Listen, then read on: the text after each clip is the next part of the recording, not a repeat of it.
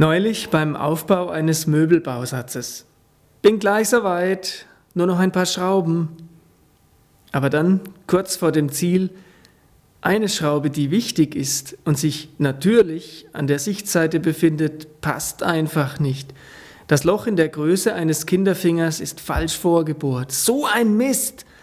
Von wegen, bin gleich soweit.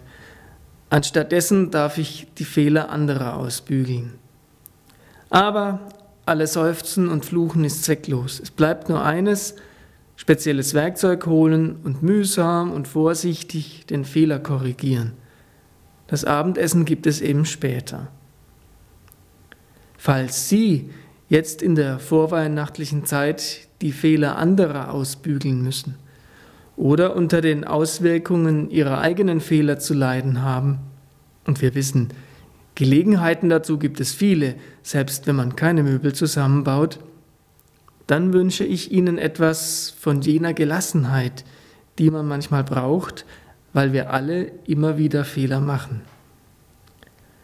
Aber was ist, wenn das mit der Gelassenheit nicht klappt? Oder wenn unser aller Unvollkommenheit eben dazu führt, dass ich richtig genervt bin und auch andere unter meiner Gereiztheit zu leiden haben? Ärger anstatt Weihnachtsstimmung. Dazu fällt mir eine tröstliche Geschichte ein, die vielleicht entlasten kann. Eine Mutter wollte am Weihnachtsfest innerlich aufgeräumt und freudig gestimmt mit ihrer Familie eine Krippenfeier besuchen. Sie hatte viel Zeit und Mühe investiert, damit alles schön wird. Dann, ausgerechnet kurz vor dem heiligen Abend, gab es mächtig Ärger. Und dieser Ärger ließ sich einfach nicht mehr verdrängen.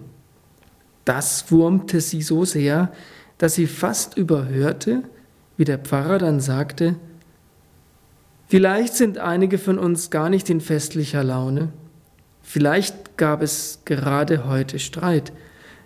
Tragen wir doch auch das zur Krippe. Denn zu Gott dürfen wir immer kommen, so wie wir sind.